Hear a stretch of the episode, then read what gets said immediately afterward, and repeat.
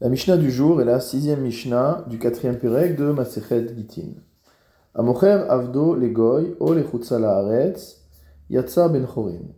Motamo, si jamais quelqu'un vend son esclave, il s'agit ici d'un esclave cananéen, s'il le vend à un non-juif, ou qu'il le vend à quelqu'un qui réside en dehors d'Eretz Israël, yatsa ben chorin, l'esclave devient un homme libre. De quoi s'agit-il?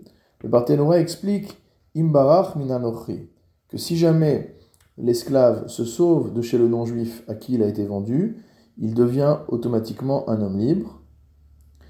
Autre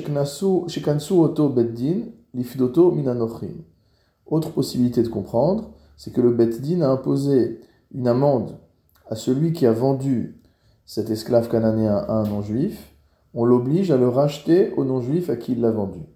Kede amrinan, comme on enseigne, kofinoto on le force à la franchir, ve'achar shepedao, et une fois que il l'a franchi, lo ishtarbed on ne peut plus asservir cet esclave.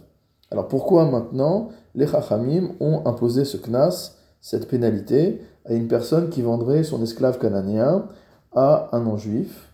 Ou knas chachamim les fiches ifkio mitzvot. C'est parce qu'en fait, en le vendant à un non-juif, il va euh, libérer cet esclave des mitzvot. En effet, l'esclave cananéen est astreint aux mitzvot de la Torah de la même manière qu'une femme, c'est-à-dire aux interdictions, et aux mitzvot positives qui ne sont pas liées au temps. Lorsque le juif revend son esclave cananéen à un non-juif, finalement, il n'a plus la possibilité de réaliser les mitzvot, et donc cela est considéré comme quelque chose de négatif. Barthénoa poursuit de la même manière, s'il vend son esclave à l'étranger, même si c'est un juif qui réside à l'étranger, en dehors d'Eretz Israël, Yatsa lecherut, il doit être libéré, les fiches Erotzio Meretz Mitzrayim, car il lui a fait quitter Eretz Israël.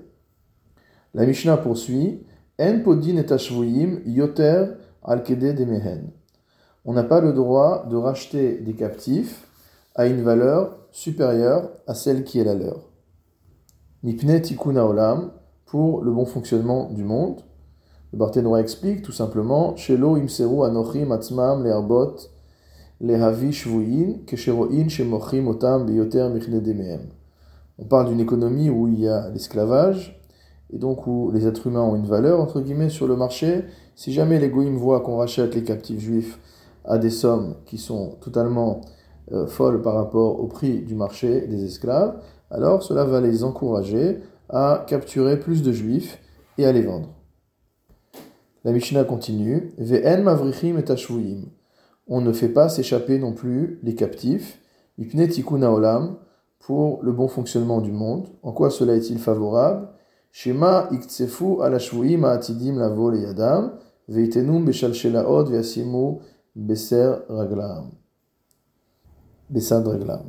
Donc ce que nous dit le Barthénora, c'est que si jamais on prend l'habitude de faire s'échapper des captifs, euh, ceux qui ont pris ces personnes-là en captivité vont euh, dans le futur les attacher avec des chaînes, euh, avec des anneaux, etc., de manière à les empêcher de sortir. Et donc finalement, il va en résulter quelque chose de défavorable. Rabban Shimon ben Gamliel Omer, Rabban Shimon ben Gamliel quand elle lui pense que ce n'est pas pour tikkun olam, ce n'est pas pour le bon fonctionnement du monde qu'on a pris cette institution-là, mais mipne takana tashuim, mais pour euh, le, confort, entre guillemets, ou pour l'intérêt des shuim, des captifs. C'est-à-dire, le Barthénois explicite, de l'ochaïsh Rabban Shimon ben Gamliel ala atidim lavo beshivia. Le souci de Rabban Shimon ben Gamliel, ce n'est pas les personnes qui, dans le futur, vont être pris en captivité. Comme on l'a vu précédemment, on a peur que dans le futur, on attache les captifs avec des chaînes, etc. Et là, alotam shem shvuim ata imo. On parle de ceux qui sont en captivité maintenant, à l'heure actuelle. Chez im en shavui elahu yechidi, si on n'a qu'une seule personne qui est captive, mavrichin On le fait, on le fait fuir, on le fait sortir. Ven la mipne takanat shvuim acherin. Et il n'y a pas à craindre que pour d'autres captifs futurs, il va avoir un problème. C'est-à-dire que takanat shvuim, ça veut dire pour le bien des captifs actuels.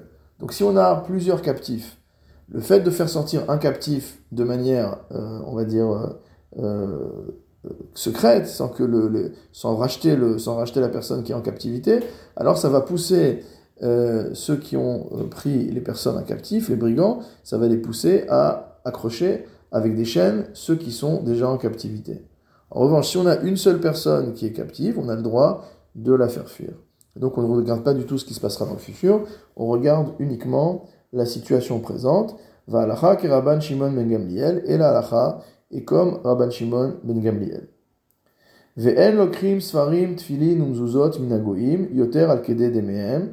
De la même manière, on n'achète pas des sifrei Torah, des tefilin ou des mezuzot à une valeur démesurée à des goïm, mipne tikkun pour le bon fonctionnement du monde.